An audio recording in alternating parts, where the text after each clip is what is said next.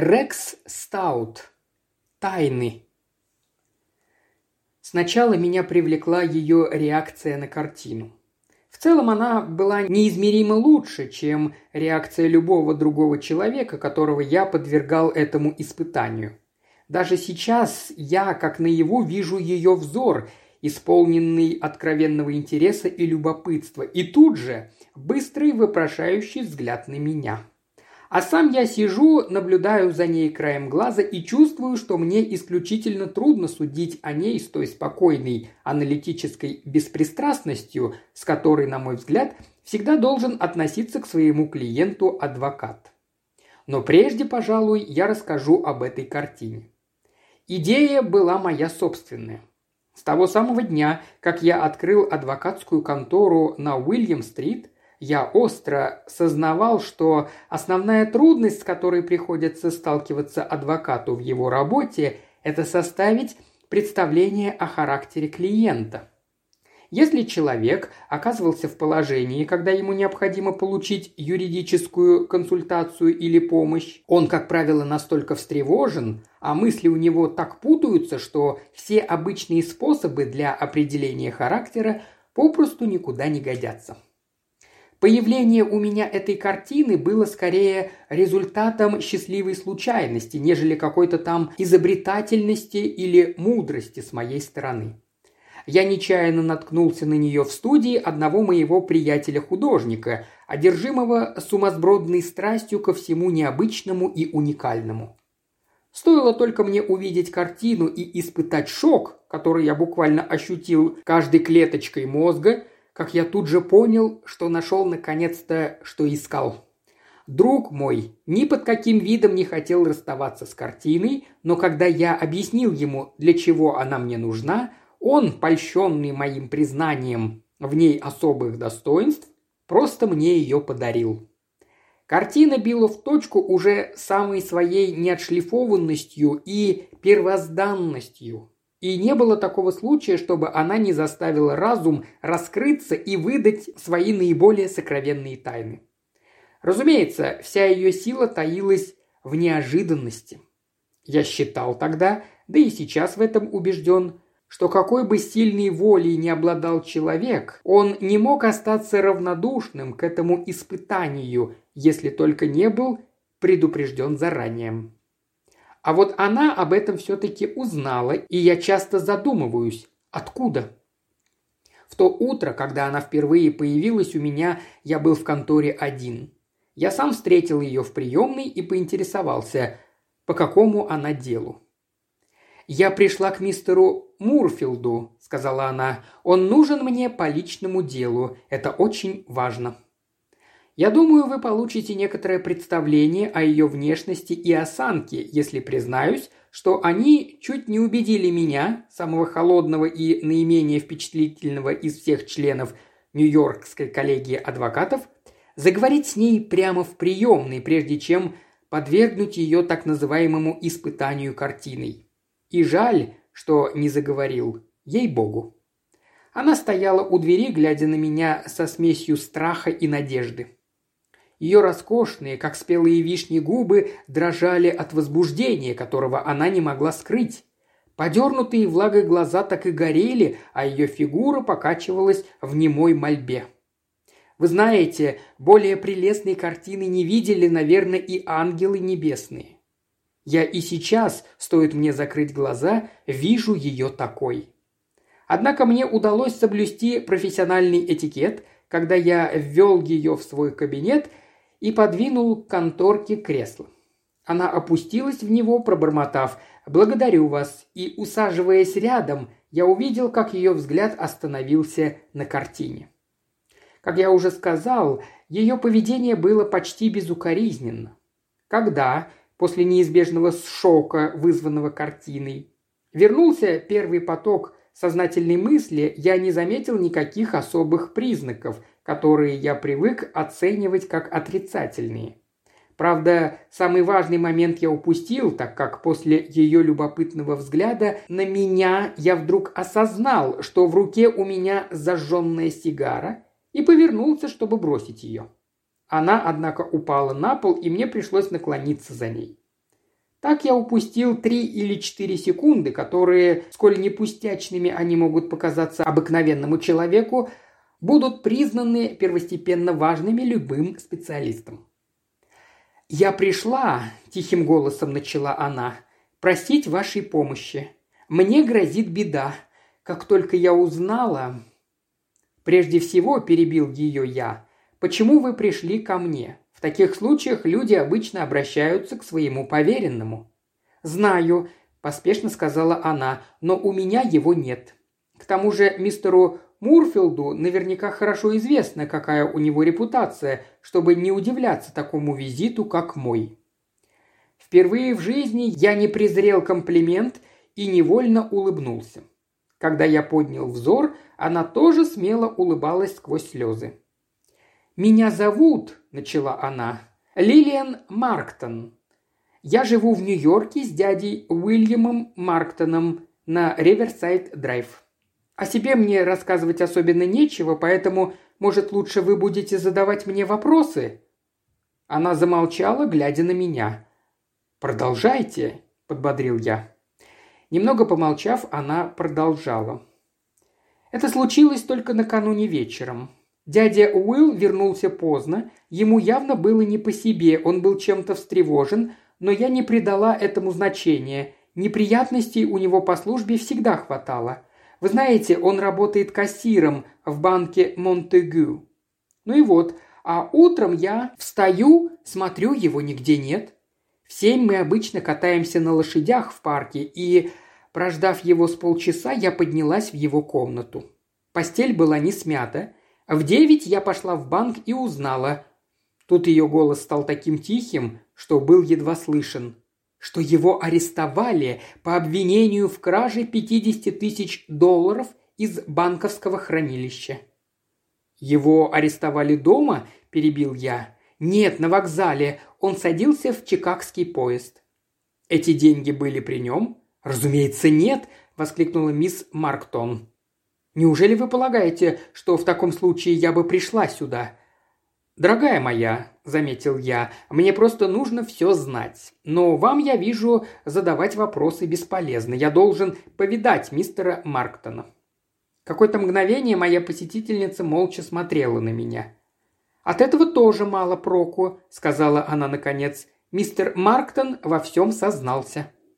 Признаюсь, я был поражен. «Сознался?» – вскричал я. «В чем сознался?» «В том, что совершил кражу», «Тогда какого же черта вам от меня нужно?» – возмутился я. Мисс Марктон встала. «Мистер Мурфилд», – сказала она, – «я пришла к вам потому, что слышала о вас как о человеке, у которого кроме способностей можно найти еще сочувствие и понимание.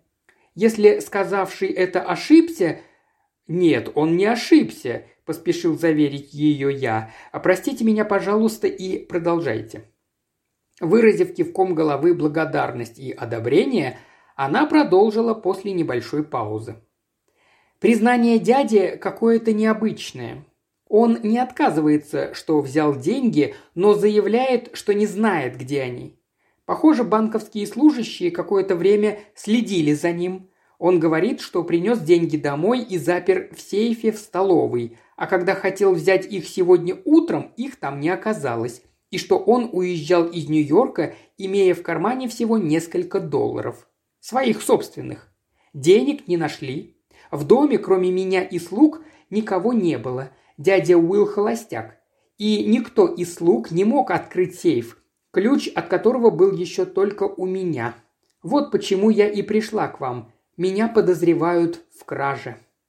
Она вдруг разрыдалась, ее голова упала на стол. А я, охваченный удушливым, совершенно новым для меня чувством и оказавшись в неловком положении, сидел и смотрел на нее. Мне так хотелось обнять ее и утешить. Как только мисс Марктон овладела собой, она продолжала тихим голосом. «Дядя Уилл, он должен знать, что я не виновата. Повидаться с ним мне не позволяют. Это все банк. Они считают, что мы в сговоре». Она замолчала, Глаза опять наполнились страхом и мольбой. «До самой вашей конторы за мной следовал какой-то человек. Что же мне делать?» – вскричала она. Я совершенно одна, у меня никого нет». Кровь моя закипела и запела. Я ничего не видел, только ее слезы, ничего не слышал, только ее голос. Насколько мог, я сдержался. Взял ее руку, лежавшую передо мной на столе, и нежно погладил. Слова не шли, но этим своим жестом я выдал себя, и она это почувствовала. Потом с четверть часа я задавал ей вопросы, но ничего нового не узнал.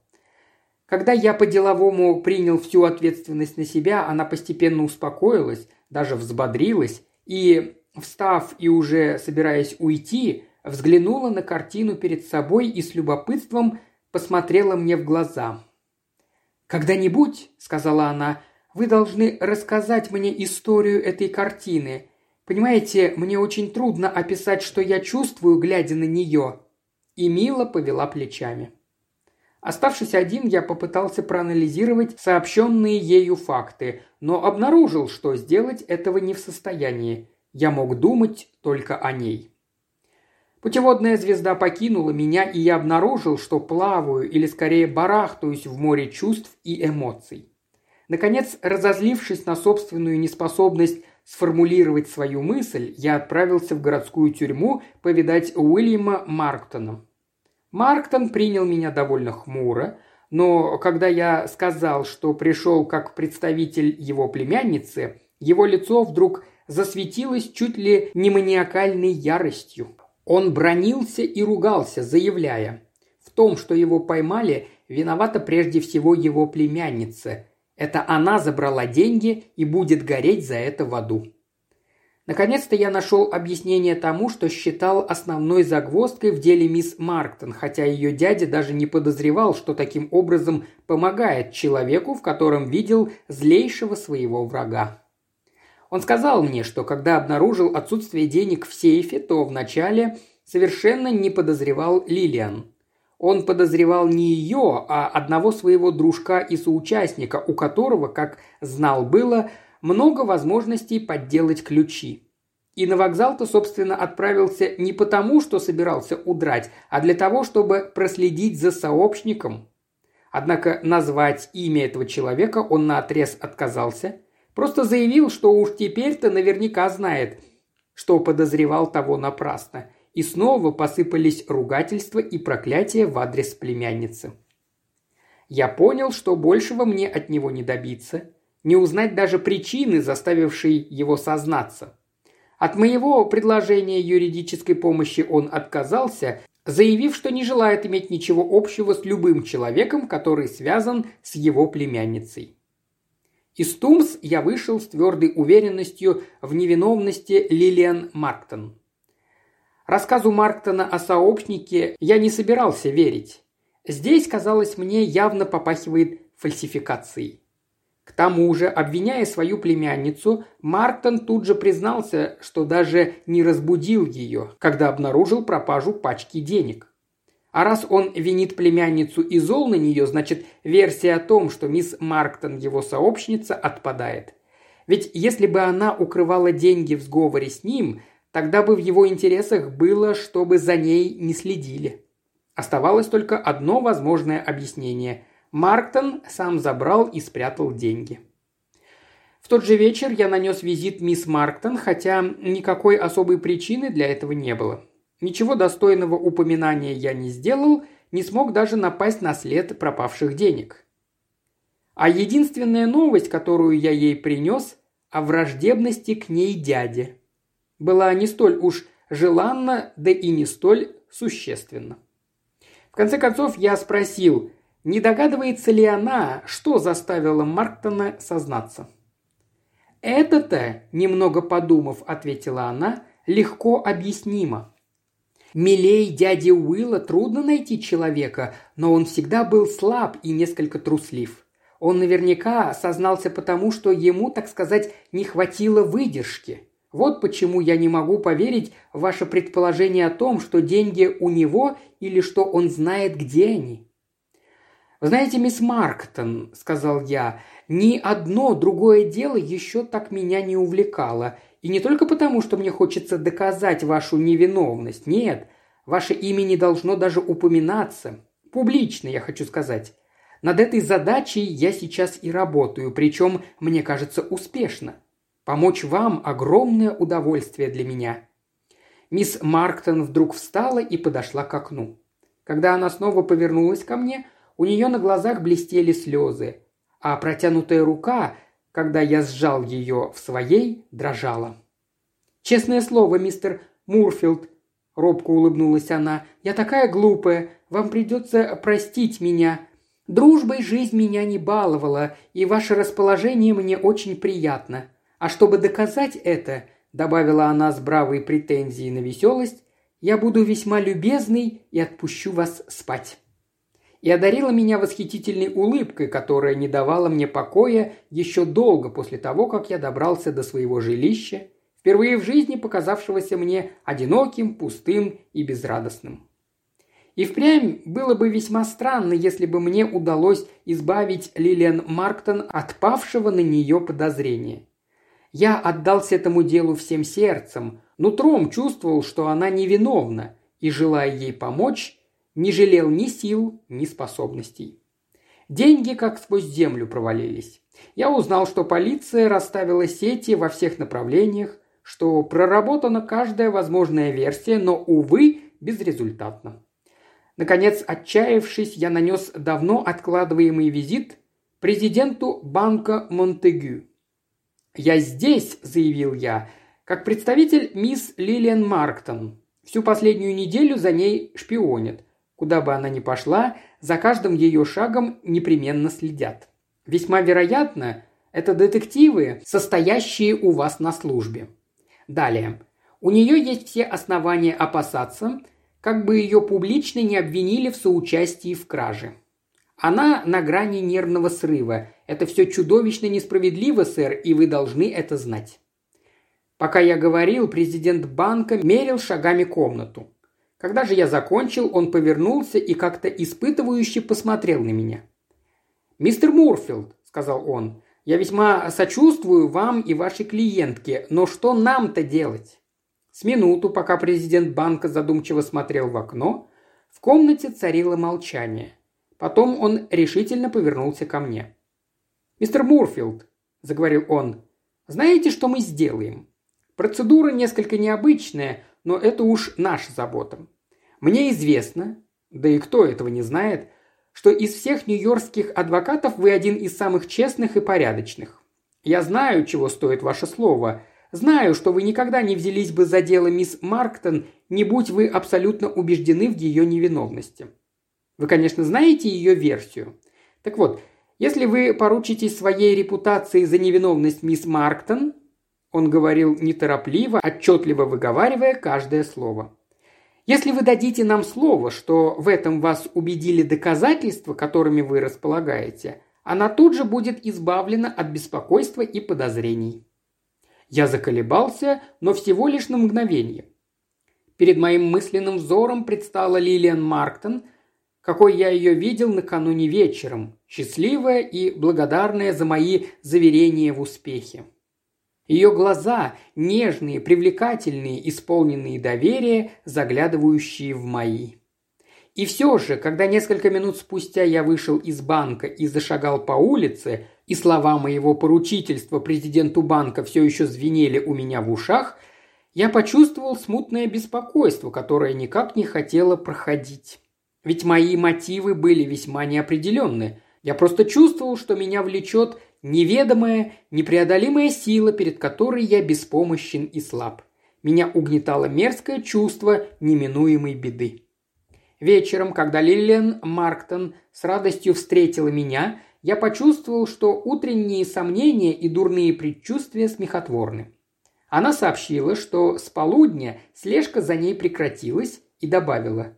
«Только когда все кончилось, я поняла, как это ужасно. О, Господи, как это здорово, что у тебя есть кто-то, кто, кто...» «Ну?» – с надеждой подбодрил я. «Кто?» «Кто тебе друг?» – сказала она, улыбаясь моему пылу. «Только не такой уж вы друг, если убегаете на деловую встречу, как раз когда мне так хочется поговорить с вами. Ну что ж, вы знаете, как я вам благодарна». Отправившись от нее в центр города, я прям-таки парил в воздухе. На следующий вечер, впервые, я обедал у нее дома. Днем я принял важное для себя решение – попросить мисс Марктон стать моей женой. Я уже не мог скрывать сам от себя, что люблю ее. Собственно, мне уже и не хотелось этого скрывать. Могу спросить, почему я вообще медлил? Я сам задавал себе этот вопрос и не находил ответа. Я хочу сказать разумного ответа. И однако постоянно было в душе странное предчувствие беды, что-то необъяснимое, что пыталось сдержать меня против моей воли, но я не обращал на это внимания. Раз десять в тот вечер пытался я заявить о своей любви, попросить Лилиан Марктон выйти за меня замуж, но слова почему-то упорно не шли. Возможно, тут еще сказывалось настроение мисс Марктон. Веселости и бодрости предыдущего вечера как не бывало, а когда я попытался расшевелить ее, она сказала, что это всего-навсего напряжение последней недели и что все, что ей нужно, это отдых.